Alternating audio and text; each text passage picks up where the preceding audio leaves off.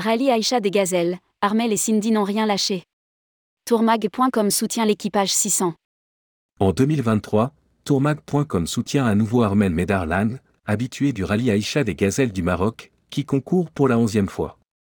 Cette année, elle sera accompagnée de Cindy Dehaye, avec laquelle elle forme l'équipage 600, dans la catégorie E Gazelle Innovation.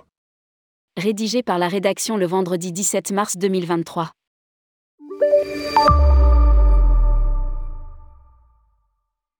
L'aventure continue pour cette 32e édition du rallye Aïcha des Gazelles avec les dernières étapes de la course. Pour la 11e fois, Armel Medarlam s'est lancé le défi de participer à ce rallye, avec le soutien de tourmag.com. Elle est accompagnée cette année par Cindy Dehaye, qui fait ses premiers pas dans la compétition, à bord d'un véhicule électrique. Car Cindy est une femme engagée. Lorsqu'elle a proposé à Armel de faire le rallye à ses côtés, différemment, pour éveiller les consciences, c'est assez naturellement que cette équipe a vu le jour, l'équipage 600. Toutes deux souhaitent faire le rallye le plus responsable possible et profiter de la médiatisation des 32 ans du rallye des gazelles pour mettre un coup de projecteur sur ce mode de vie. Une course d'orientation et non de vitesse.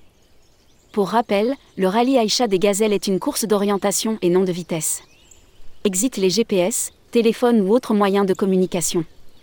Les participantes se dirigent à l'aide d'une boussole, d'un compas, d'une règle et d'une carte et font appel à leur bon sens, à leur analyse du terrain. Libres de choisir leur parcours, elles relèvent chaque jour ce défi, analyser la carte avec des coordonnées géographiques, appréhender les difficultés du terrain et choisir le parcours le plus court possible. Ces gazelles venues d'horizons différents vont se lancer sur les pistes et défier les paysages grandioses du sud marocain. Le parcours 100% hors piste est réactualisé chaque année. Après une très belle étape 5. La crevaison. C'est avec un peu de retard et le cœur lourd que je vous fais le compte rendu de ces derniers jours. Après une très belle étape 5 où elles font 2,68 de plus que le tracé contre 1,75 pour les 602. C'est une très belle performance, surtout quand on connaît la différence de poids, de garde au sol et d'agilité entre le buggy et le Volvo. À la bagarre avec les 602, quel plaisir de voir leur détermination. Et oui. Une étape, ce sont des heures de concentration, beaucoup de détankage à l'appel, très peu, voire aucune pause, la chaleur, la fatigue et une très grande amplitude horaire. On est au septième jour et elle ne lâche rien, de quoi nous rendre tous très fiers. C'est ici sur ce terrain que se rencontrent les valeurs de l'entreprise et du sport, engagement, solidarité, performance et partage. J'en profite pour vous remercier de rendre ça possible partenaires, famille et amis.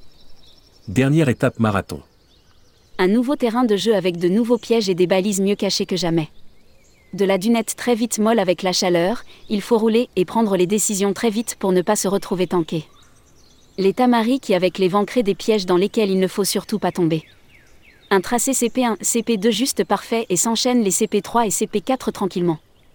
Elles arrivent à la balise à 15h30. C'est là que toutes les gazelles vont passer la nuit et recharger leur batterie. À propos de batterie, un mot sur le fantastique équipe de VE Solutions. Fabien, un visionnaire de l'électrique qui a créé le buggy des 601 à 603. Nour, un mécano chevronné et deux chauffeurs particulièrement agiles qui transportent les véhicules depuis Nice avec eux aussi toujours des aventures. Des passionnés avec un grand cœur. Une dernière soirée marathon dans un décor superbe. Elles reprennent la route des 7h30 le lendemain et décident de sortir au plus court du sable, ce qui explique leur écart. Ceci fait, elles recapent sur le CP5 et filent tout droit vers le CP6 qu'elles tapent à 8h45.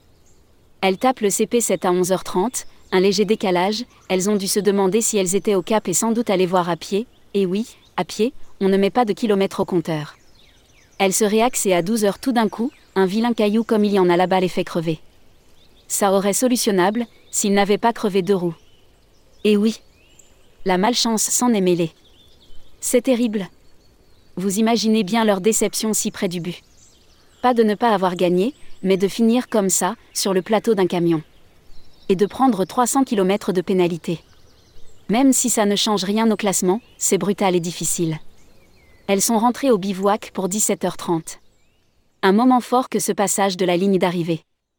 Beaucoup d'émotions. Je pense fort à elles. Et je leur suis reconnaissante de nous avoir fait vibrer avec elles, tellement triste, mais tellement fière d'elles. Yolande.